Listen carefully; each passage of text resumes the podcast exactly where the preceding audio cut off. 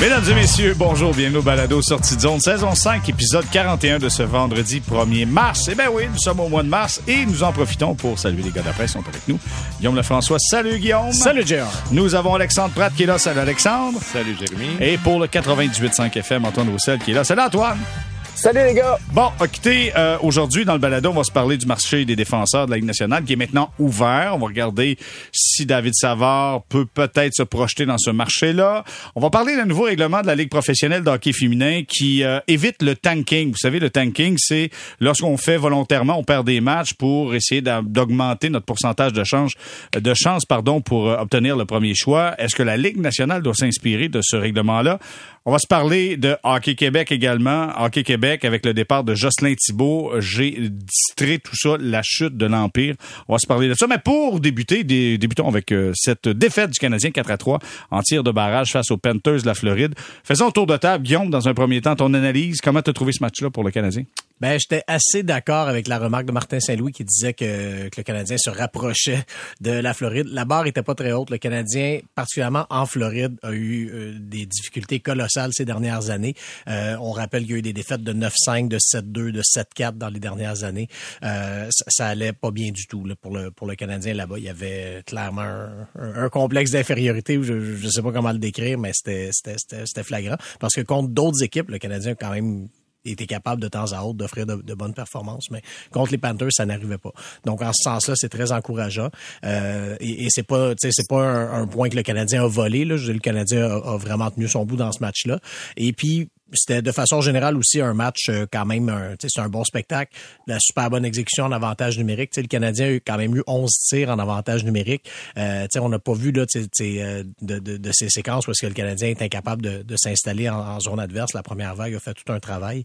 Euh, c'est 11 tirs, c'est en 6 minutes 25 d'avantage numérique. Donc c'est un bon ratio quand même. Alors euh, c'était franchement agréable à regarder. OK. Alexandre, est-ce que tu partages l'optimisme de Guillaume? Oui, en fait, euh, je dirais c'est le match le plus plaisant depuis un petit bout de temps. Euh, Guillaume Pimon était au Canadien pour euh, le match au Centre Bell pour le match contre les Coyotes.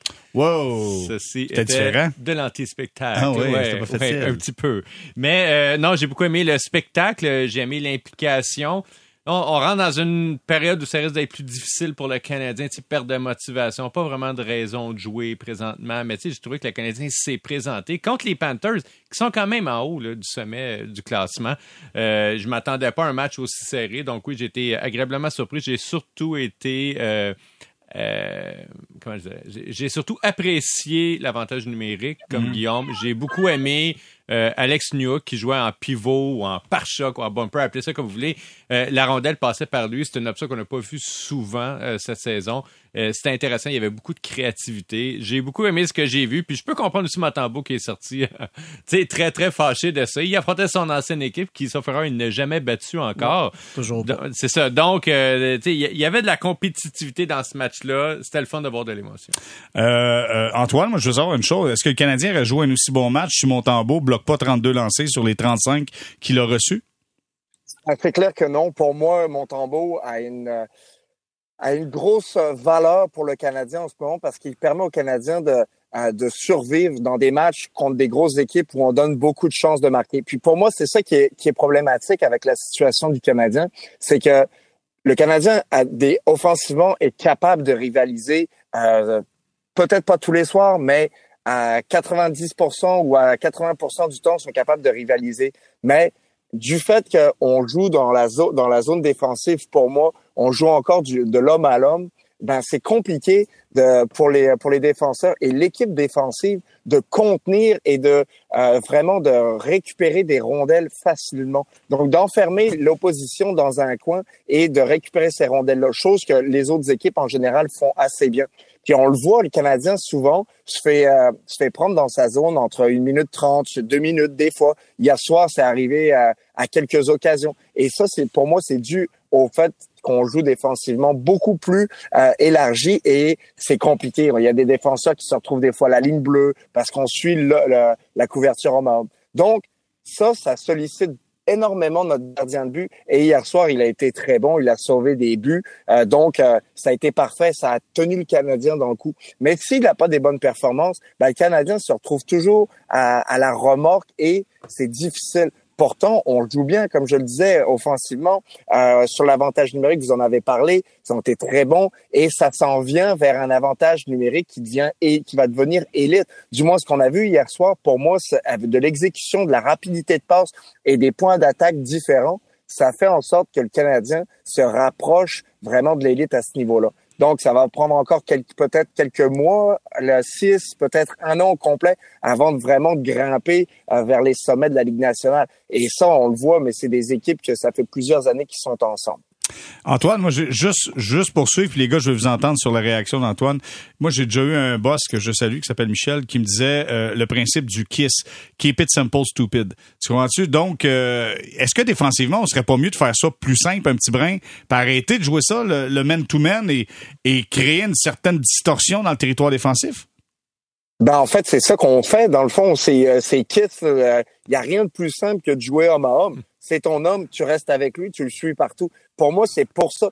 Peut-être qu'on a jugé, et ça, c'est mon hypothèse à moi, qu'au début de la saison, on avait beaucoup de jeunes avec le Canadien, et justement, on voulait garder ça vraiment très, très, très simple. Là, bon, maintenant, on va arriver l'année prochaine avec une équipe qui aura, euh, pour la plupart des jeunes, entre deux et euh, trois ans d'expérience, peut-être même quatre et cinq pour euh, les meilleurs de, de l'équipe. Mais mettons que Safkowski, ça va être à sa deux, troisième année, mais ça sera sa vraiment deuxième année complète l'année prochaine. Ben, que, il va pouvoir vraiment, tu sais, élaborer d'autres systèmes, d'autres systèmes et l'assimiler parce que des fois c'est beaucoup pour des jeunes joueurs et je pense que c'est pour ça qu'on a vraiment synthétisé tout ça, qu'on a essayé de vraiment de garder ça simple. Mais maintenant, avec ces euh, deux ans ou trois ans d'expérience pour la plupart des jeunes, ben là on, on a rendu à plus d'attentes, les partisans veulent plus de, euh, de, de résultats et on est en droit de s'en attendre aussi. Là les gars, défensivement, euh, pensez-vous qu'on est capable... Tu sais, moi, je, je, vois ça plus compliqué parce que ça dépositionne à peu près tout le monde. Pensez-vous qu'on serait capable de faire ça plus simple? Il me semble que dans mon temps, le défenseur droit avait le carré en bas à droite. défenseur gauche avait le en bas à gauche. C'était pas compliqué de cette façon-là. En fait, en fait c'est sûr que c'est dur à dire de l'extérieur, surtout si on n'a pas... Euh, J'avoue très, très humblement que j'ai jamais coaché là, de, de, ma vie, donc j'ai enseigné un système de jeu défensif. C'est pas, euh, c'est pas quelque chose que je vais montrer à Martin Saint-Louis. Euh, disons simplement que moi, ce qui me euh, ce qui me chicote un peu, c'est que là, on est, on est quand même aux trois quarts de la saison. Ça fait deux ans que Martin Saint-Louis est là. Donc, tu sais, c'est le genre de truc sur lequel ça devrait pas autant euh, accrocher, si on veut. Tu sais, puis Saint-Louis, euh, ça l'était fait demander il y a, il y a quelques semaines. Tu sais, est-ce que est-ce que c'est parce que les, les gars sont pas à l'aise? Puis il dit non, tout le monde sait très bien euh, quelles, quelles sont ses responsabilités mm-hmm. à l'intérieur de ce système-là. Donc, le fait que ce soit pas encore visiblement bien maîtrisé. Euh, ça me chicote un peu. Alors, je me demande aussi s'il n'y aura pas une, espèce de, façon de simplifier euh, euh, qui viendra pendant la, la, saison morte, mais je pense que ça va être un des gros chantiers du groupe d'entraîneurs pour cet été. Parce ce qu'il faut dire, honnêtement, quand le Canadien est en possession de la rondelle dans son territoire, c'est-à-dire si l'équipe adverse laisse la rondelle dans le territoire offensif, en fait, puis dégage pour faire un changement, le Canadien est dangereux en relance. Je veux dire, t'as, as des gars qui patinent. Là. quand Matheson prend la rondelle, excusez-moi, là, mais euh, ça avance au toast. Là. Ça s'en va, puis il n'y a, pas de trouble avec ça. C'est quand on n'est pas en possession de la rondelle, c'est là que c'est problématique un petit brin. Là. Mais clairement, c'est un club qui qui a une belle relance. J'ai trouvé, moi, contre les Panthers, ça, écoute, ça bouge, là. D'accord. Oui, tout à fait, tout à fait. Ils ont, ils ont, la relance. Le problème, il est défensif à la base. Ben, il y a deux problèmes chez les Canadiens, là, on va en parler après avec Suzuki, mais euh, ben, Suzuki n'étant pas le problème, vous aurez deviné, ça sont les autres. Mais tu sais, c'est en fait, tous les systèmes défensifs sont plutôt compliqués. Quand on regarde l'infériorité numérique, quand même, depuis deux ans, le Canadien, c'est un des deux pires clubs de la Ligue, là, je veux dire, puis même loin, de, loin derrière tous les autres sais, hier encore, ils jouent en losange, puis l'autre équipe trouve très souvent la place où passer dans le losange. C'en est un jeu où là, ils jouent en zone. C'est correct quand des avantages numériques, sauf erreur, tout le monde joue en zone aussi. Là, mais même ce concept-là n'est pas super facile. Fait que moi, je pense qu'au niveau de l'exécution, on a parlé tantôt, il y a des beaux succès en avantage numérique, mais sur le plan collectif défensif, écoute, il y a des fois où on le voit, où deux joueurs de l'autre équipe croisent, puis il y a des défenseurs qui ont de la misère à suivre. J'ai en tête une séquence où un des défenseurs du Canadien montait jusqu'à la ligne bleue. Je pense que c'était contre les. Je pense que c'était contre les. Si on a vu Jordan Harris faire ça, j'ai vu Jack ouais, faire ça. j'ai vu Jack c'est ça, le faire, tu sais, puis ça, c'est pas souhaitable. sais surtout que le Canadien en attaque, ils n'ont pas juste des grands joueurs, des petits joueurs. tu veux pas te ramasser avec un, Caulfield qui protège le devant du filet parce que l'autre équipe fait une permutation non plus. OK. Euh, puis là, on va passer à Nick Suzuki dans une minute, mais Antoine, juste savoir une chose, je veux pas sortir les X, les O, je veux pas endormir personne, là. mais sur le désavantage numérique, je me demande si ce serait pas mieux à un moment donné de faire, euh, tu sais, la, boîte de popcorn. On est explosif, on va sa rondelle. Tant qu'à rester comme ça, passif, puis de faire passer au travers avec les passes transversales, pourquoi pas essayer quelque chose de plus agressif? Qu'est-ce que t'en penses? Ah, c'est pas une mauvaise idée. Par contre, moi, je vais toujours remarquer que des fois, puis avec la, de la façon dont le Canadien joue, c'est le système qu'on jouait en, en Arizona. Puis ce que je remarquais, c'est que le fait de pas mettre de la pression, ben, c'était difficile pour les joueurs créatifs de toujours forcer des jeux parce qu'ils sont obligés de forcer des jeux. Quand tu mets de la pression rapidement, puis hier soir on l'a vu, les euh, l'opposition, ils ont essayé de mettre de la, de la pression aux Canadiens parce qu'ils voyaient bien qu'ils étaient capables de faire ce qu'ils voulaient ou presque sur l'avantage numérique. Mais le Canadien a toujours trouvé la réponse parce que ce qui euh, ce qui bat tout ça, c'est de la rapidité d'exécution et hier soir, le Canadien, ils avaient ça. Ils avaient la rapidité d'exécution. Donc, la pression qu'ils essayaient d'exercer, ils ont tout simplement pas été capables d'y répondre. Donc, est-ce que c'est vraiment ça que je voudrais voir? Pas nécessairement. Moi, je voudrais que le défenseur, on se rapproche euh, de, euh, de Montembeau ou du gardien qui joue ce soir-là. Et souvent, ben, on l'a vu dernièrement, moi j'ai vu Matheson en désavantage euh, numérique essayer de s'étendre tout son long quand la rondelle elle arrive euh, sur le côté du but pour empêcher le défenseur justement de faire euh, ou l'attaquant plutôt de faire une passe transversale à travers la boîte pour l'attaquer parce que lui il, était, il est sur la zone début, il se lève la tête et c'est difficile de faire une passe soulevée. Quand tu fais une passe soulevée, enfin c'est pas difficile pour ces joueurs-là, mais ça ralentit une, une passe soulevée, c'est c'est c'est pas une passe rapide, c'est une passe qui qui est ralentie. Donc quand tu fais une passe soulevée, c'est ça donne la chance à la défensive de se replacer et à ton gardien de s'ajuster. C'est euh, c'est rare que tu vois des euh, des passes soulevées qui font bing bang bang. C'est souvent plus plus long. Donc ça ça a un effet de ralentir. Mais pour moi, j'aimerais juste avoir un petit ajustement, peut-être aussi que on, on s'arrête. Je trouve que le Canadien, on dit souvent que quand on joue en des avantages numériques, il faut que tu joues dans des rails. Puis ben, le Canadien, des fois, leurs joueurs d'attaque sont pas dans leurs rails. Mm. Donc, ça fait en sorte que euh, t'es plus dans ta ligne de tir parce que tu vires, tu tu t'arrêtes pas. Donc ça, c'est juste des petits détails euh, qu'il faudrait améliorer que je remarque. Euh, pour moi, c'est puis ça prend pas grand chose, à ça prend pas de talent à améliorer des, euh, des détails. Faut juste les montrer, être pointilleux là-dessus, puis faire en sorte que ton équipe soit fière de les faire. Et à ce moment-là, ben, pour moi, c'est une recette qui fait en sorte que tu améliores ton, ton désavantage numérique. Bon, pour couper la passe euh, à côté du filet, il faut euh, vite, vite rappeler Al Gill, le spécialiste, oh, dit ben, la pieuvre. C'est vrai, c'est ça. C'est ça. Un bon Al Gill sur le bord du filet, t'as 48 pieds de bâton, t'as aucun problème. Bon, parlons de Nick Suzuki maintenant. En fait, aucun problème, sauf s'il joue debout. C'est ça le problème, c'est quand il est debout. Mais euh, ceci étant dit, parlons de Nick Suzuki qui va avec une performance de 17 points ses 11 derniers matchs. Martin Saint-Louis, lui-même, dans le point de presse, a parlé, c'est ça un capitaine. Il agit en capitaine présentement. Pas tant de blabla dans le vestiaire, mais plutôt ses performances sur la glace. Les gars, euh, pensez-vous qu'on est en train de vivre jusqu'à présent la meilleure saison de Nick Suzuki, Guillaume? Ben oui, la meilleure saison, assurément. Je pense aussi, j'ai hâte de voir quel effet que la performance d'hier va avoir parce que euh, si on regarde ses matchs face aux Panthers, si on parlait des insuccès du Canadien face aux Panthers, mais ben, Suzuki lui-même euh, vivait beaucoup de ses insuccès dans sa fiche. Là, quand on regarde euh, plusieurs matchs de moins 2, moins 3, et on le sait, il était, il était généralement confronté à Alexander Barkov. Barkov, ben je pense que c'est bon Barkov? Il, est très très ah, bon. Il est très très bon. Puis ben c'est là, on peut comprendre Suzuki. C'est sûr que c'est Barkov, c'est le genre de joueur qui aimerait devenir. Là, je dis pas, euh, je dis pas qu'il va le devenir, je dis pas qu'il a le même talent, mais c'est correct de, de, de s'en inspiré. Alors bref, pour ce soir-là, ben, il a réussi à lui tenir tête. Ça, ça conclut euh, un mois de, février au cours duquel il a été, euh, il a hallucinant. il y a seulement Austin Matthews qui a marqué plus de buts que lui. Euh, le petit bémol que je mettrais par contre sur son mois de, de février, c'est que ses responsabilités ont également changé avec le départ de Sean Monahan. Quand Monahan était là, Monahan avait même au moment de son départ, un petit peu plus de mise au jeu en zone offensive que Suzuki. Tandis que depuis le départ, ben, Suzuki, en fait, depuis le départ de Monahan, Suzuki a pris 109 mises au jeu en zone zone offensive. Et le joueur le plus proche derrière lui, c'est Alex Newhook, qui en a pris 32. Alors, ça veut dire que la, la, la, très, très forte majorité des mises au jeu en zone euh, offensive reviennent à, à Suzuki. Alors, c'est normal aussi que ça ait quand même un, effet sur sa fiche, euh, puisqu'il y a, il y a davantage de départ dans, la, dans la zone adverse. La statistique que Guillaume amène... Oui, Antoine, vas-y. Non, mais j'allais tout simplement dire, puis on le, on, on le voit dans le, dans le dernier match, euh, il y a eu des, un début qui se sont marqués complètement en, euh, en zone offensive tout de suite suite à une mise en jeu. Donc, ça a un impact justement de commencer en zone euh, offensive.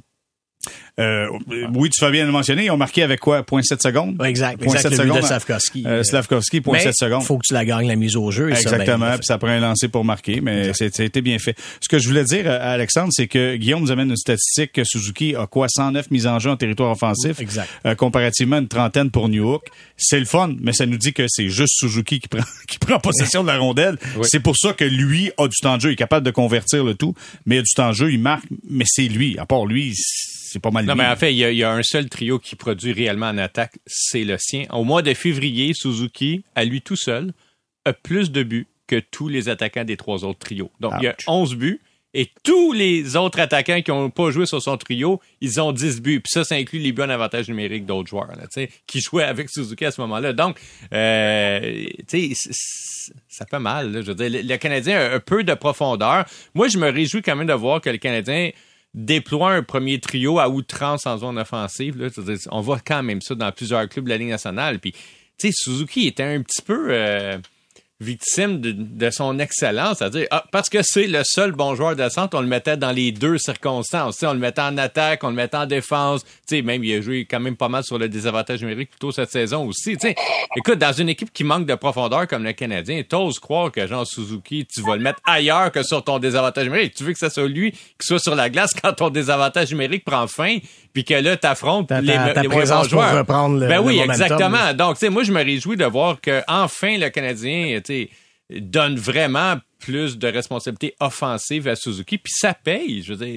C'est, franchement enthousiasmant ce qu'on voit depuis un mois. Pour moi, c'est sa meilleure séquence depuis qu'il est avec le Canadien. Puis, on n'arrête pas de dire, ah, son modèle, ça pourrait être, on, serait super content s'il deviendrait un Barkov ou un EO les performances du dernier mois, là, ça, c'est même supérieur à ce que Barkov et donnent sur toute une saison. Fait que, mettons, ajoutons ça un petit peu, descendons-le un petit peu. Il y a ce potentiel-là, en effet, s'il le cadre dans un rôle offensif. Le grand défi, c'est de trouver ce que les Anglos ont si joliment baptisé le secondary scoring. Mhm. Ça prend d'autres joueurs à un moment donné pour soutenir Suzuki parce que la solution facile va être de mettre les meilleurs joueurs, le troisième trio de l'autre équipe contre Suzuki, puis tu viens neutraliser toute l'équipe au, grand complet. Et euh, j'en ai déjà parlé plus tôt cette saison, puis ça va prendre des joueurs d'élite défensifs. Le Canadien en a un présentement qui est Armia, euh, mais ça va en prendre plusieurs, justement pour décharger Suzuki de ses responsabilités en infériorité numérique. Antoine, est-ce que Suzuki capable de maintenir le tempo, selon toi? Attends un peu. Là, élite défensive, je pense qu'on marche plus main dans la main, là. Mais euh, élite, défensive, Armia. Ben, il joue bien, là, cette ben, année, là. Ouais, mais il joue bien euh, dernièrement, un peu, mais ben, Depuis un bon deux, trois mois quand même, là. ça, défensivement, ça va Sachant qu'il était à Laval pour le premier mois de l'année en plus. Ben, tu sais, écoutez, là, je me le mets pas dans l'élite. Il fait ce qu'il doit faire quand tu marques pas pour rester dans la ligue. on s'entend. Quand si tu marques pas, faut que tu sois quand même, tu trouves un moyen de là le qualifier d'élite. Je dirais pas là.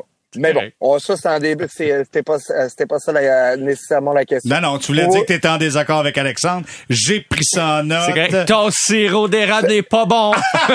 ah, pour de vrai, c'est rare, ça arrive. non, non, je, non, OK, Elite, c'est peut-être fort, mais je le trouve très bon. Ouais, okay, tu fait changer d'avis, Non, non, mais je pense qu'il pourrait être sur le désavantage numérique de n'importe quelle équipe de la Ligue, sur la première unité. Ah, ouais, c'est sûr, il y a une grande envergure. Mais Antoine, la question, est-ce que Nick Suzuki est capable de maintenir ce tempo-là? Moi, je pense que oui. Et la raison est simple. Il joue. Dis-toi qu'avant ça, il y avait un, vélo, puis maintenant il est rendu avec un, trois roues. Parce que il devait, il, y avait pas de, troisième joueur qui était capable de leur rendre la rondelle avant. Puis Slavkowski, c'est la grosse acquisition qui fait, selon moi, pourquoi il produit beaucoup plus qu'avant. Parce que ça lui revenait sur, sur les épaules. Il jouait contre les meilleurs trios adverses. Puis je sais pas si vous le remarquez comme moi, mais Stavkovski est impliqué physiquement. Ouais. Des fois, il y a des hauts et des bas dans son implication physique, mais je- dans le dernier match, par exemple, je trouvais que Ekblad, il était après lui, puis là, il se débattait souvent, il repoussait. Tu sais, je trouve, je trouve qu'il est capable d'en prendre contre les meilleurs trios adverses parce qu'ils ont justement le gros bonhomme qui crée de la place, qui va dans le coin, qui gagne leur bagarre. Puis ça arrivait une coupe de fois dans le, ben justement hier soir dans le match où ils n'avaient pas nécessairement la rondelle, ils sont allés la récupérer en échec avant. Ils l'ont récupéré deux trois fois sur la même séquence. Et pour moi, c'est dû au fait que tu as un gros bonhomme. Donc oui, ils vont, pour moi, il est capable de maintenir le cap, maintenir son euh, cette production là si euh, il est toujours aussi bien entouré euh, offensivement. Et le fait de jouer avec Slavkovski puis Caulfield, puis qui développe une, une, une chimie qui est qui est indéniable, puis que ça crève l'écran quand on le regarde à la télévision, ben c'est c'est ça qui fait en sorte que pour moi, il va continuer, il va probablement finir la saison à 80 points, chose qui était probablement un objectif clair d'être un joueur de un point par match. Est-ce qu'il va être capable de le refaire l'année prochaine? Je le souhaite. Puis s'il le fait pendant deux ans, je pense qu'on va va pouvoir parler. Est-ce que le prochaine étape, c'est une saison de 100 points? Puis ça, ça se voit dans tous les jeunes joueurs. Euh, que ce soit Elias Peterson, ils passent tous par la même euh, et, euh, euh, échelle, si on peut dire. Il faut qu'ils fassent des saisons de 60, après 80, puis après ça, ça après ça, il faut que tu vises une saison de 100 points. Et euh, dans le cas d'Elias Peterson, ben, ça s'est vu à Vancouver. Quand j'étais avec lui, ben, c'était un je- jeune joueur qui faisait des erreurs défensivement, puis des fois qui n'était pas nécessairement bien entouré, puis euh, qu'il n'y avait pas nécessairement aussi un avantage numérique impeccable. Ben, maintenant, ils l'ont, puis c'est pour ça que l'année passée, il a fait une centaine de points. Euh, dans le cas de Slavkovski, là, écoute, moi, je veux juste rajouter quelque chose. Là. Je suis impressionné par sa qualité de passeur. C'est incroyable comment, tu sais, puis je vais utiliser le terme que Martin Saint-Louis amène, là, ça touche, là, la, la petite passe qu'il peut donner à Caulfield, Caulfield qui est capable de récupérer, même chose pour Suzuki à peu près de n'importe quelle façon la rondelle. Sincèrement, la dynamique entre les trois est vraiment impressionnante. La- les gars, je vous pose la question. Prochain match est Tampa Bay, OK? Et là, Martin Saint-Louis a parlé depuis le début de la saison d'avoir de la constance. Est-ce que la, la constance chez le Canadien passe par, un, su- par le succès du gardien de but? Ça veut dire que si le gardien de but est bon, on pourrait avoir de la constance. Si le gardien de but n'arrache, c'est impossible d'avoir de la constance. Juste mentionner, c'est Caden Primo qui devrait être devant le filet, ça? Exact, exact. C'est ce que Saint-Louis a dit à son point de presse de, de vendredi. OK. Donc, Constance, Caden Primo, Tampa Bay. Est-ce que ça se peut, ça?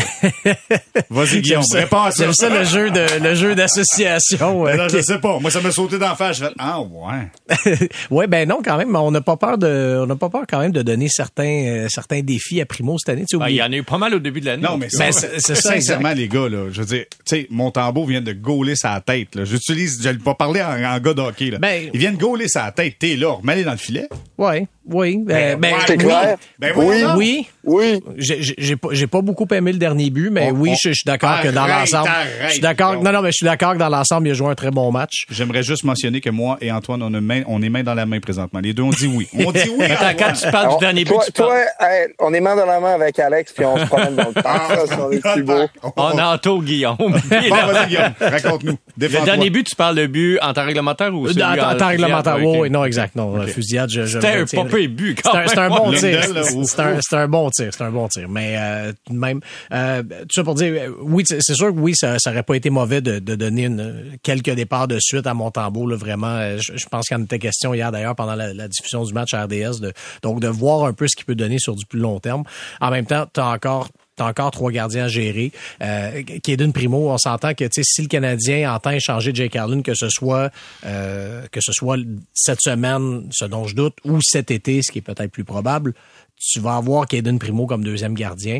Tu vas devoir donner l'an prochain à Kaden Primo une trentaine de matchs, disons. Là, tu sais, je pense pas que Montembeau soit rendu à jouer 60 matchs. Donc, si tu en donnes une trentaine à Primo, ben faut aussi que tu donnes cette expérience-là à Primo. faut que tu lui donnes quand même certains euh, certains gros matchs. Et tu peux pas continuellement lui donner des matchs contre les Ducks d'Anaheim qui, qui, qui, qui oublient de venir jouer au hockey comme on a vu la semaine dernière. OK. Donc, tu sais, c'est c'est plate à dire, mais il faut aussi que tu penses à, à, à cet aspect-là. OK, là, tu essaies d'expliquer l'inexplicable. Parfait. T'as fait une bonne job. Félicitations.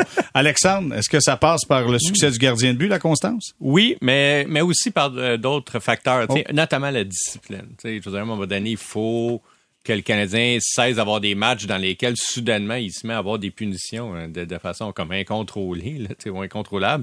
Euh, donc, ça passe aussi par ça. Puis idéa- idéalement, ça passerait par plus de soutien offensif des autres trios. Écoute, il maintiendra pas ce rythme-là. Là. Suzuki, il serait sur un rythme, de, sont sur le mois de février d'à peu près 150 points ou 140 points par, euh, par saison. Ça arrivera pas. Là. Il est dû pour une régression. Et euh, mais les autres sont plus que dus pour une amélioration, pour une progression. Et, c'est là que c'est difficile. Tu sais, présentement, on va dire, ah, il y a de la constance sur les autres trios, mais tu sais, il y a de la constance euh, en nivelant par le bas. Il y a de la constance dans le zéro.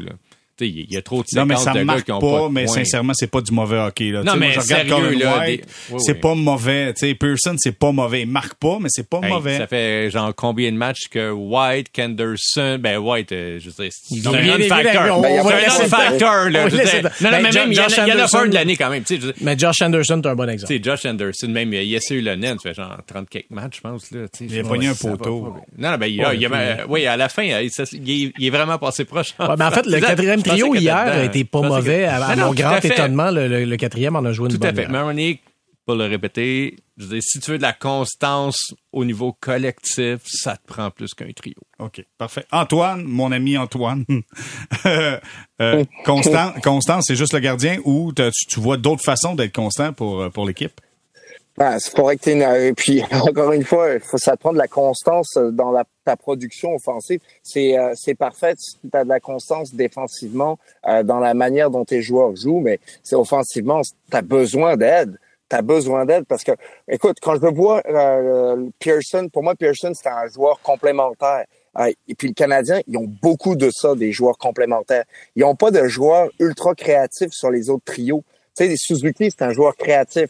Euh, tu sais, New je sais pas si c'est un joueur créatif encore. Je pense que c'est un très très bon joueur complémentaire, mais c'est pas le gars qui va créer le plus offensivement par lui-même. Tu exemple, euh, quand il est pas, tu sais, Joshua euh, Joshua Roy, je trouve que il est là un peu, il va être capable de créer, mais il est pas encore rendu à ce qu'on s'attend de lui qui, qui produise offensivement à tous les matchs et ou soit exceptionnel. C'est un jeune joueur qui a qui a 20 ans, qui, va se développer. Donc, c'est lui mettre beaucoup de pression sur les épaules. Mais je pense qu'il y a ça en lui. Quand je regarde Gallagher, Evans, euh, puis Josh Anderson, des joueurs complémentaires. Puis là, tu regardes, puis on a parlé du quatrième trio. Donc, tu sais, il n'y a pas assez de, de, joueurs. Et puis, ça en prend pas 150. Là. Ça peut, ça, moi, j'aime ça quand mes trios, tu as un, un, joueur qui est, euh, qui a le, le profil qui est en travaillant. Il y en a un qui c'est un joueur qui, qui, est un peu créatif, un peu travaillant, et un qui a cette dimension plus unidimensionnelle d'être juste un créatif. Et ça, si tu es capable d'avoir une bonne chimie et de faire comprendre aux créatifs qu'il y a besoin des deux gars pour avoir du succès, ben là, tu as, as, une recette pour bien fonctionner. Ça, c'est personnellement ce que je pense que tu dois faire c'est sûr que des fois, tu les as pas, ces créatifs-là, donc tu peux pas les inventer. Mais c'est important d'aller en chercher, de, puis soit d'en repêcher ou des fois d'en trouver euh, des gars qui, sont regardés euh, pas nécessairement de la bonne manière, mais qui ont un bon apport à ajouter. Bon, les gars, on va s'arrêter là-dessus. On va faire une petite pause. Pour retour, on va se parler du marché des défenseurs qui semble ouvert. Félicitations encore une fois à la Ligue nationale de hockey qui est en train de court-circuiter le 8 mars. aïe, aïe, aïe, aïe, On veut savoir, David Savard, dans tout ça, est-ce qu'il devient attrayant dans ce marché des défenseurs? On fait une courte pause. Merci d'être avec nous.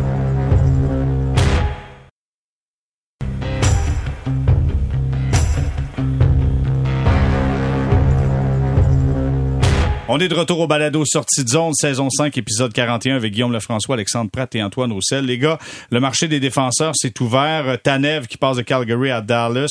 Euh, Liu Buskin qui passe d'Anaheim à Toronto, qui a déjà été à Toronto, soit dit en passant. Ouais, hein. deuxième, euh, deuxième séjour. Deuxième séjour avec euh, Toronto. Là, on dit sur le marché Hannifin, Dumba, euh, Sean Walker avec les Flyers de Philadelphie. David Savard dans tout ça. C'est-tu, c'est-tu, c'est-tu quelque chose qui va bouger, malgré que c'est, c'est long à bouger, mais est-ce qu'il va, est-ce qu'il va bouger? Guillaume, selon toi. Ben, c'est une cible. Ouais, j'ai tendance à croire que non, c'est-à-dire que à voir ce que les moi je, moi je m'attendais à ce que Tanev génère un choix de premier tour euh, pour euh, pour les Flames et ça n'a pas été le cas. Euh, David Savard à mes yeux, si tu n'obtiens pas un choix de premier tour, tu es aussi bien de le garder. Euh, je pense que la valeur pour ce qui peut amener aux Canadiens en un an et demi qui lui reste de, de contrat encore avec l'équipe, euh, j'aime personnellement j'aime plus cette valeur là que la valeur hypothétique d'un choix de mettons deuxième tour qui serait un quoi 50, 55e au total, euh, qui va peut-être te donner quelque chose dans quatre ans. Euh, tant, tant qu'à ça, j'aime mieux, j'aime mieux garder Savard. Tu sais, le Canadien a plein de jeunes défenseurs qui sont dans le système. Il en rentre, en, il va, il, va encore en rentrer en fin de saison, possiblement euh, euh Lane Hudson euh, qui va arriver du collège, David Reinbacker qui va arriver d'Europe, qui lui va probablement jouer à Laval, mais va être au camp l'an prochain. Donc, tu sais, au camp l'an prochain, en principe, ben, c'est t'as Reinbacker, t'as Hudson qui vont être là, euh, t'as, t'as, Mayou qui continue à pousser, t'as, t'as, les autres jeunes défenseurs, t'as Caden Goulet et David Savard est quand même d'une aide d'une très, très, d'une aide très précieuse, je pense, pour ces, pour ces jeunes-là. Donc, je comprends que c'est faiblesse sur la glace et tout ça, mais euh, il apporte vraiment beaucoup aux Canadiens. Alors, moi, pour un choix de deuxième tour, si c'est ça sa valeur, puis encore là, c'est, c'est, peut-être même, euh, peut-être même un choix de trois, je ne pense pas que ça vaille la peine pour le Canadien de, de, de, de l'échanger à tout prix. OK. Mais tu as dit, euh, tu sais, tant qu'à avoir un choix de deuxième, entre, tu sais quoi, 50, 40, 50, juste 50, 55. OK, Piqué, choix 2, 43e. Oui. Ouais, mais, OK. Ben, j'ai fait une chronique J'ai déjà fait l'exercice avec tous les choix depuis 2004, là, depuis le lockout, là. Au deuxième, tu sais, on retient, on a un billet, en fait, de récence sur le fait qu'on retient que le Canadien a repêché Subban au deuxième tour. Mais pour un Subban, il y a exactement six Ben Maxwell. Ben Maxwell, on l'oubliait ça. donc, tu as, environ là, 15, surtout dans ces rangs-là, là, entre 50 et 60, t'as environ 15% de chance d'avoir un joueur qui va jouer 200 matchs dans la Ligue nationale. Tu peux pas aller jackpot, là. Tu, peux en avoir un Subban là-dedans.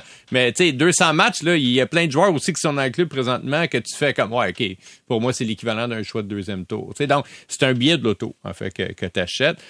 Je pense que présentement, le marché, il est pas là pour le Canadien. C'est un marché d'acheteurs. Il y a tellement pas de courses aux séries présentement. Écoute, Hier, il y avait 16 clubs qui avaient plus que 77% des chances. Dans la métropolitaine, par contre, c'est un petit peu. Non, non, pas tant que ça, pas tant que ça. Non, malheureusement, tu sais. Donc, il y, a pas, il y a pas un noyau, tu sais, de huit équipes dans le milieu qui disent, ah, ils vont-tu faire les séries, ils feront pas les séries, puis que là, qui se battent, qu'il faut qu'ils se montent des clubs à la dernière minute, et que là, soudainement, tu élargis le pool d'équipes qui sont prêtes à échanger un choix de premier tour. Puis t'en as peut-être euh, des équipes qui sont entre 16 puis 24 qui vont l'échanger. On n'est pas là-dedans. Présentement, c'est un marché d'acheteurs. Les acheteurs ont gros bout. On l'a vu avec les deux dernières transactions. Moi, franchement, la transaction de Chris Tanev, écoute, je trouve qu'ils ont vraiment pas eu grand-chose, Calgary. Puis j'entendais hier Pierre Lebrun euh, de The Athletic raconter qu'ils ont eu une offre pour un choix de premier tour. Ils l'ont refusé parce que ça venait avec un giga contrat à absorber de peut-être que le Canadien va vouloir absorber un gros contrat. il est peut-être prêt à faire ça. Mais mettons, si on y va un pour un, mettons, savoir contre un atout, euh, est-ce que le Canadien a besoin d'un autre, genre choix, je sais pas, de deuxième loin ou un autre choix de troisième tour alors qu'il y en a comme tellement que c'est même plus quoi faire? Tu sais, le Canadien, l'histoire des dernières années, c'est oui, le Canadien a eu plein, plein de billets de loterie, puis il y en a, tant mieux, ça a bien fonctionné, comme euh, Caulfield ou Stavkovsky. Mais tu sais, la vérité, c'est qu'il n'est même pas capable de signer les joueurs. Tous les joueurs qu'il repêche présentement sont limités dans, dans, ce qu'ils peuvent faire. Fait que moi, je vois pas savoir être euh, échangé la semaine prochaine à moins d'une crampe au cerveau d'une autre équipe qui, qui panique sur l'heure de tomber. C'est un bon joueur, mais mais je vois pas. Aucun blessé, tu sais, ou qu'une équipe perd deux défenseurs dans un match, mais. Il faudrait vraiment qu'il y ait des conditions gagnantes qui, à mon avis, sont pas réunies. OK. Antoine, comment tu vois ça? Est-ce qu'on a plus besoin d'un choix potentiel euh, fin, première, deuxième, troisième ou d'avoir un David Savard avec tes jeunes défenseurs chez les Canadiens? Le Canadien, pour le, pour le draft de 2004, ils ont deux choix de première ronde. Bon, il y a un choix de deuxième ronde, deux choix de troisième ronde, un choix de quatre, deux choix de cinq. En 2025, c'est deux choix de première ronde, deux choix de deuxième ronde, deux choix de troisième ronde, deux choix de quatrième ronde. Je pense que des choix, ils en ont assez. Les Canadiens sont plus en marge d'essayer de, s'améliorer, puis d'améliorer leur jeune. Puis ça te prend à David Savard pour l'améliorer, euh, cette jeune défensive-là. Je le dis souvent. Puis parce que il amène cette expérience-là, ce calme que les jeunes ont besoin, l'esprit d'un grand frère, ça aide plus que vous le pensez. Parce que, écoute, moi, quand je suis arrivé dans la Ligue nationale, euh, j'avais des gars comme Eric Nystrom, euh, Vernon Fiedler, euh, qui, qui étaient là avec moi, puis que il coachait, tu sais, des fois aussi, là, t'as un coach, mais t'as des vétérans qui te coachent, qui disent, ah, ça, euh, mon homme, c'est pas acceptable de faire ce que t'as fait. Des discussions avec des coachs, des fois, ils ont pas nécessairement le temps de te le, de te le donner. Ils te le disent, tout le monde dans le vidéo, mais des coéquipiers, ça, ça a ce rôle-là, des vieux coéquipiers. Puis pour moi, pourquoi on n'a pas de course nécessairement? Puis euh, Alex, t'en parlais, il n'y a pas de course, c'est un marché d'acheteurs. Mais ça, c'est parce que les équipes veulent simplement euh, arriver puis reconstruire tout de suite. Or, ça fonctionne pas, il faut qu'on reconstruise. Mais tu n'as plus nécessairement d'équipes où ils ont beaucoup, beaucoup de vétérans euh, qui, euh, qui sont capables justement de coacher ou d'aider ces jeunes joueurs-là. Donc, tu arrives avec des équipes, tout le monde veut reconstruire, puis tu plus personne qui mm. veut vraiment se retrouver dans le milieu du, euh, du peloton. Soit tu euh, où tu as tout le monde qui veut finir en arrière, ou il y a à peine d'équipes qui essaient vraiment de se qualifier. C'est un peu fou de voir ça. Puis moi, c'est ce que je pense quand je regarde le classement. Je me dis, ça n'a pas de bon sens qu'on arrive au mois de mars, puis que les, la course, ça soit quasiment finie. C'est quand même fou de penser ça. Là. Et il faut dire, puis tu me fais penser à ça, c'est le trouble des sénateurs d'Ottawa. Quand Jacques Martin disait on veut avoir des pros, des gars d'expérience qui viennent aider nos jeunes, c'est ce qu'on n'a pas présentement. Puis en plus, j'entendais Chikrin pourrait être sur le marché également. Peut-être que c'est un défenseur qui pourrait changer de place, Jacob Chikrin, avec, avec les sénateurs d'Ottawa. Mais tu sais, en fait, ce qui est un peu triste pour moi présentement dans la Ligue nationale, c'est ce qu'on voit au baseball majeur. C'est-à-dire, on a une ligue théoriquement, il y a quatre divisions, là, mais géographique, mais en vrai, il y a deux divisions. Il y a les clubs qui se qualifient, puis il y a les clubs qui se qualifient pas. Tu sais, le, l'écart, il s'agrandit, il s'agrandit. Puis là, on a des clubs, par exemple le Canadien, qui deviennent essentiellement des fournisseurs de vétérans pour les autres équipes en attendant eux autres même de monter des vétérans. Mais tu sais, ces clubs-là qui sont poignés dans le fond, là, là on arrive au bout. Il y en a là, qui sont là depuis longtemps. Là, je les Sharks, les Ducks. Buffalo. Buffalo. Tu sais, eux, ils ont déjà liquidé leur vétéran. Même, il y a des clubs dedans qui n'ont plus rien à échanger vraiment à donner. Là, ils sont poignés avec comme quasiment juste des jeunes. Ils ont tellement vidé le club qu'il reste juste ou à peu près des jeunes, ou des mauvais contrats. Comme le Canadien, par exemple, il y a des mauvais contrats qui sont pas échangés. Ben, ça fait une ligue à deux vitesses. Puis on dit, ah, c'est long, les reconstructions, euh, ça leur prend du temps de sortir de la cave. sais, le tanking, ça fonctionnait très bien quand il y avait comme une ou deux équipes qui le faisaient. Parce que ce une ou deux équipes-là, par exemple les Blackhawks là, au début des années 2000, euh, les Pingouins, ils étaient assurés d'avoir un super bon joueur parce qu'ils étaient vraiment loin derrière tous les autres. Là, on est dans une situation où ils teignent pas volontairement à tous, mais tu as 8 ou 10 clubs qui sont vraiment plus faibles que les autres. Puis là, ces 8, 10 clubs-là, ils s'échangent entre eux autres les choix d'année en année. Fait que tu sais, ils, ils ont pas comme, ah, moi, je repêche premier cette année-là, premier cette année-là, deuxième l'année d'après. C'est comme, tu vas repêcher premier, tu vas repêcher cinquième, tu vas repêcher huitième, puis ils ont de la misère à surmonter des gros clubs. Hmm. Clairement, euh, c'est drôle parce que là, le sujet de ce qui s'est passé du côté de la Ligue professionnelle d'hockey féminin, on a donné la réglementation de comment vont se passer les séries de fin de saison. Et il y a un règlement, justement, pour empêcher le, tanking, pour empêcher hmm. ces équipes-là qui décident volontairement de liquider de bons joueurs pour s'en aller au bas du classement, pour aller chercher un pourcentage plus grand pour la loterie du premier choix. Et euh, ce qu'on fait, c'est lorsqu'un club est euh, euh, mathématiquement éliminé, eh ben, ça sera de ce groupe-là l'équipe qui a le plus de points qui obtiendra le premier choix.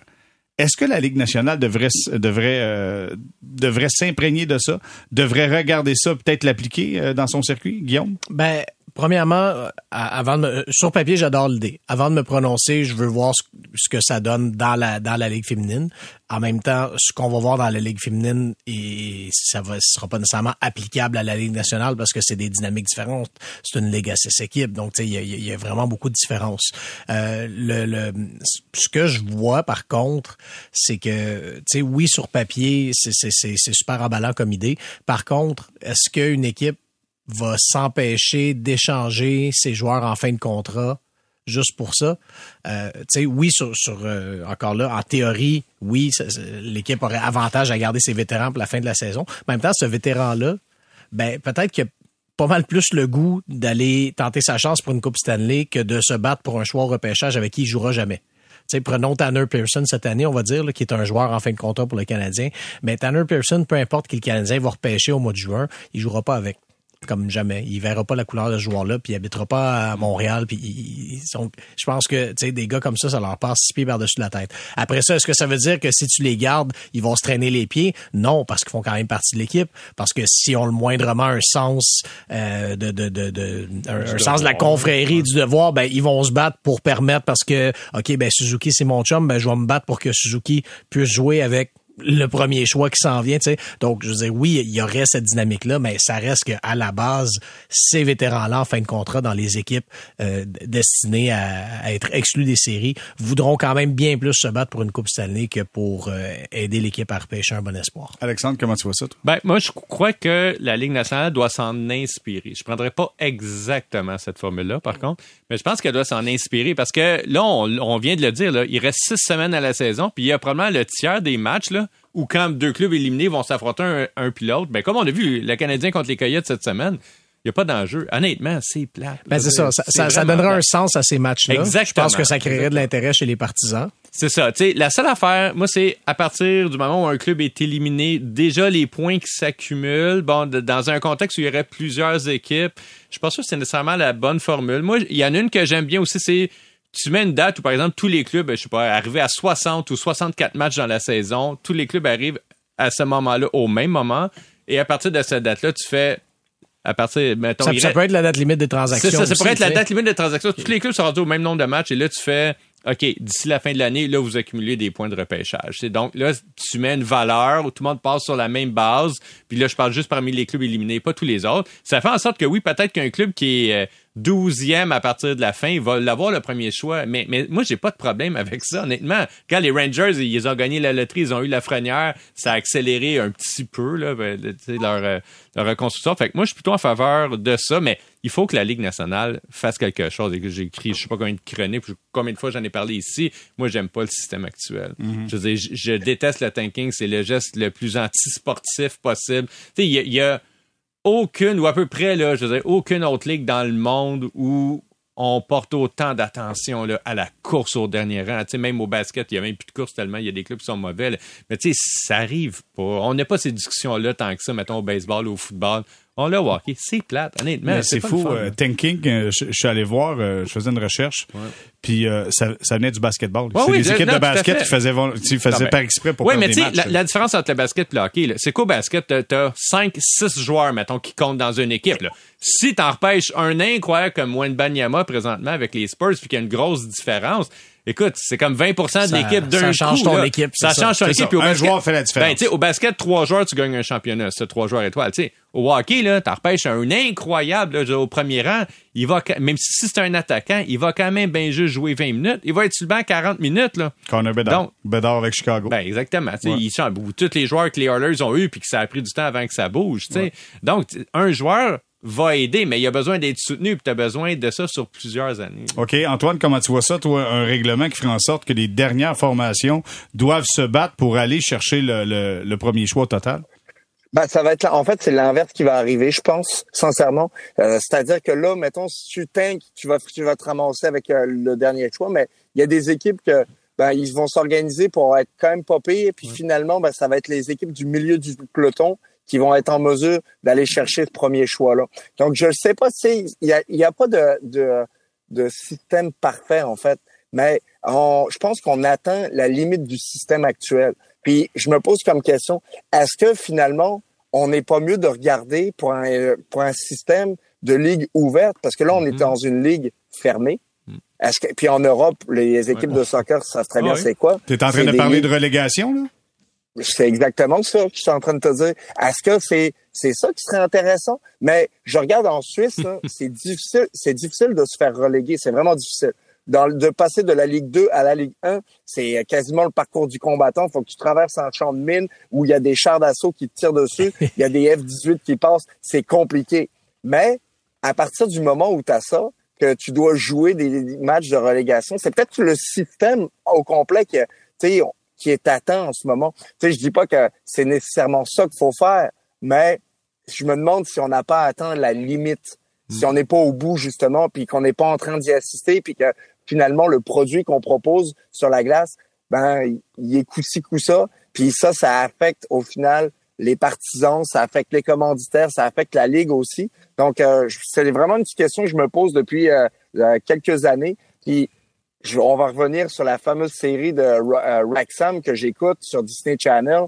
Ben, je trouve ça, ça m'a fait aimer ce principe-là. Parce que quand j'étais plus jeune, je, puis je jouais dans les nationale, mon oncle, ça, il me parlait juste de ça. Il me disait, mais je comprends pas pourquoi ça fonctionne comme ça. Mais je lui disais, ah, mais c'est le développement, c'est le repêchage, tout est fait différemment. faut accepter la différence. Mais ça, ça fait en sorte qu'au final, ben, quelques années plus tard, je me rends compte que c'est peut-être ça qu'on aurait besoin. Un système où vraiment les équipes développent leurs joueurs. C'est peut-être une refonte complète, euh, complète de la façon dont on fait les choses. Mais pour moi, on atteint la limite mm. présentement de, euh, de vraiment de, du système actuel.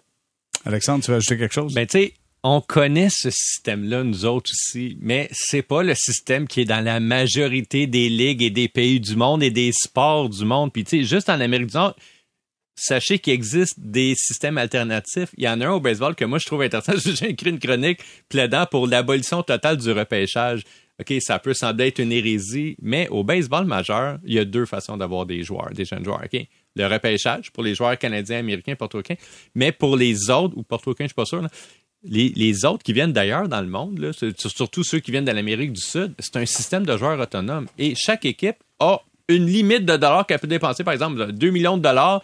Puis là, OK, toutes les équipes, vous avez entre 1,5 et 2 millions de dollars, puis go, la course ouvre. Vous pouvez aller chercher des Dominicains, des Vénézuéliens. Fait que ça, je trouve, c'est pas inintéressant éventuellement de penser à quelque chose comme ça pour euh, le hockey. Je dis pas nécessairement ce système-là, mais ça prend un beau, ça prend un changement là-dedans. OK, il va falloir euh, repenser peut-être, mais j'ai l'impression que Gary Bettman, la dernière chose qu'il veut, c'est du changement. Mais ça, qu'est-ce que vous voulez, c'est mon opinion. OK, hey, on va s'arrêter, on fait une courte pause pour retour euh, parlant de changement. Ouh, pas facile avec Hockey Québec. On apprend la démission du directeur général Jocelyn Thibault. Et euh, j'ai titré le tout La chute de l'Empire. On en parle au retour. Restez là.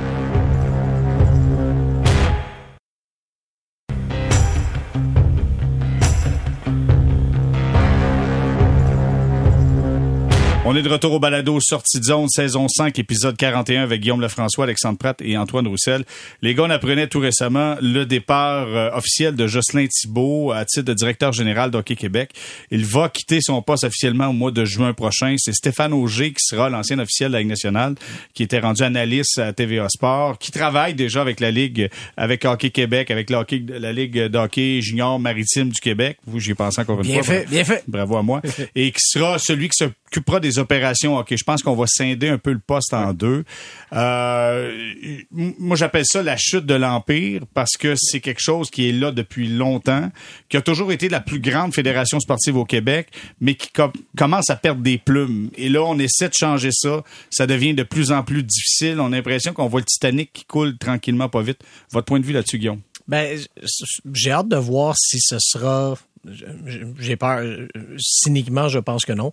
Mais j'aimerais que ce soit l'électrochoc, le, dernier électrochoc, si on veut, pour euh, lancer une espèce de, de, prise de conscience. Puis là, tu sais, en démissionnant, je pense que le cadeau que Jocelyn Thibault nous a fait, c'est qu'en démissionnant, il a été très, très clair sur les raisons de son départ, sur ce qui fonctionne pas. Alors, il a mis le doigt dessus. Et, euh, tu je pense qu'en ne serait-ce que ça, bon, tout d'abord, il, il, a quand même fait, il, il a quand même accompli des choses pendant son mandat. Euh, mais le fait aussi d'être parti de cette façon-là, en identifiant euh, les problèmes, tout ça, puis sachant l'estime dont l'estime dont il bénéficie dans le, dans le milieu du hockey, ben j'ai l'impression que tout ça fait en sorte que peut-être que ça peut déboucher sur quelque chose de bien éventuellement, mais c'est sûr que sur le coup, la, la, je trouve que la nouvelle est très, très dure à encaisser. Alexandre, comment tu vois ça? Ben pour moi, c'est une défaite, en fait, de la, c'est une défaite de la restructuration. Il l'a essayé, ça n'a pas fonctionné. Il y a eu trop de résistance dans les régions. Tu sais, pour que les gens comprennent un petit peu ce qui se passe. C'est comme ça, OK, Québec, mettons, c'est le gouvernement du Canada. Puis en dessous, t'as comme les régions, c'est comme les provinces. Puis en dessous, t'as les, les associations locales, là, genre mettons Hockey Rosemont, Hockey Sorel et tout ça, qui, elles, donnent des services. Puis là, dans le milieu... C'est comme les villes, en fait. donc, et là, dans le milieu, tu comme les provinces qui font beaucoup de résistance, puis là, le, le, gouvernement, oui, pas capable de parler aux villes en bas, tu sais. Donc, il y a énormément de résistance, puis Justin Thibault, à mon avis, était la bonne personne pour régler ce problème-là. Il n'a pas été capable de le faire, il n'y avait pas les coups des franches. Euh, tout ça est très décevant. Tu sais, je ne sais pas qu'on vienne à bout de la patience de Jocelyn Thibault, qui est une des personnes les plus gentilles, courtoises, diplomates que je connaisse. Euh, ça va être un chantier dantesque. Tu sais, pour moi, il n'y a pas de continuité à partir d'ici. C'est un peu on recommence le chantier. Fait que ça, c'est pas super le fun. Puis ce qu'il demandait, là, c'était pas la Lune. Je veux dire, il demandait aux régions d'adopter des, des saines pratiques de gestion. Tu par exemple, c'est quoi le rôle d'un conseil d'administration par rapport à un président, par rapport aux gens qui s'occupent? Euh, il faut que l'hockey soit séparé de la politique, il faut rendre des comptes. Tu sais, c'est des choses qui, en entreprise, sont plutôt normales, mais qui se font pas, en fait, dans, dans les structures d'hockey ou pas partout. C'est pour ça qu'il y a beaucoup de clics. Tu sais, Jérémy, euh, t'as des enfants comme moi, là, mais Antoine aussi. Tu sais, et il y a des clics un petit peu partout. Puis ce système de clics-là, tu sais, puis mais je veux dire, de cast dans certaines régions va continuer de persister. Je, suis, je suis un peu défait, en mm. fait, ce matin. Il, y a beaucoup d'illusions. Je, je pensais que c'était pour changer après le comité. Euh, qui avait eu, tu sais, le comité euh, québécois. Ouais, je pensais que ouais, exactement. Je pensais que c'était pour changer. Saint-Thibault était dessus. Euh, Stéphane Auger aussi a collaboré.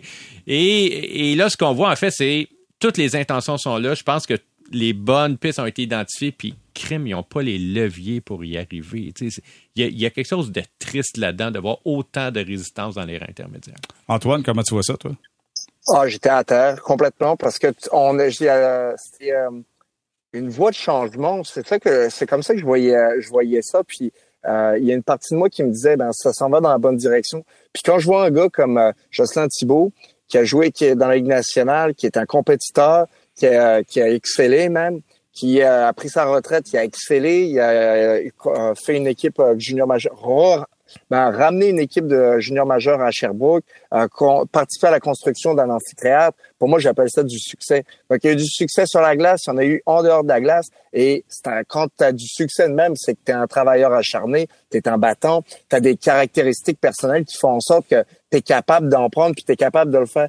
Que lui, avec tout ce qu'il a fait, puis les accomplissements qu'il a, réussi à faire par le passé, qui, euh, qui tapent puis qui disent non, moi, je préfère faire autre chose, ben pour moi, ça, ça en dit long sur la situation actuelle. Puis c'est problématique, c'est complètement problématique. Puis c'est c'est important que ça change parce que euh, tu veux que chacun ait sa chance, tu veux que le hockey soit pour tous. Euh, puis le hockey, puis ça, c'est, on va se le dire aussi, c'est pas nécessairement juste dans le hockey, c'est dans tous les sports qu'il y a le même problème. Quand les, quand il y a une certaine euh, garde qui ont des, châteaux, des châteaux forts, puis que le changement s'en vient, puis que ça fait peur, le changement fait peur, c'est clair. Mais quand on le propose pour le mieux, puis qu'on reçoit encore de, euh, ce genre de, de, bouclier, qu'on veut pas faire des changements, ben moi je trouve ça vraiment décevant. Puis le hockey en a bien besoin. C'est pour ça sincèrement que je vois que le hockey scolaire va décoller à une vitesse encore plus, ça va vraiment être exponentiel selon moi. Même si le, Hockey Québec chapeau de ces affaires-là, ben je trouve que dans les écoles, c'est encore plus contingenté d'une manière où il n'y a pas de clic, comme tu le mentionnais. Euh, ça va être, euh, ça va être mieux encadré et euh, ça, c'est peut-être le début. On va revenir dans quelques années. Peut-être qu'on va se dire que ça, c'était le, le, le point de bascule dans euh, du, le hockey, le hockey mineur tel qu'on le connaît. Antoine, j'aime beaucoup ton raisonnement. Je pense que tu as raison à 100% là-dessus. C'est peut-être l'ouverture vers quelque chose de nouveau qui s'amène. Je pense que la façon dont euh, Jocelyn Thibault a quitté, Guillaume, tu le mentionnais, en mettant le doigt sur le bobo, en parlant de la résistance, moi, je veux juste vous dire, je, tu sais, puis on fait l'historique un peu d'Hockey Québec, puis c'est drôle parce que dans mon coin, j'ai eu, j'ai eu un président de, la Fédération québécoise d'hockey sur glace qui était Mario Deguy. C'était un bonhomme qui emmenait large à l'époque, puis c'était un chic type, un, bonhomme qui était rempli de, de bienveillance envers le hockey. Puis tu vois qu'au fil des années, ça s'est succédé, mais c'était une question de politique. Et souvent, que Québec méprisait un peu ces régions, tu comprends-tu? C'était les grands centres, c'était la rive sud, c'est là que sortaient les meilleurs joueurs. Une fois de temps en temps, t'en allais chercher un qui venait du Saguenay, un gars, un gars de la Côte-Nord, merci, bonsoir.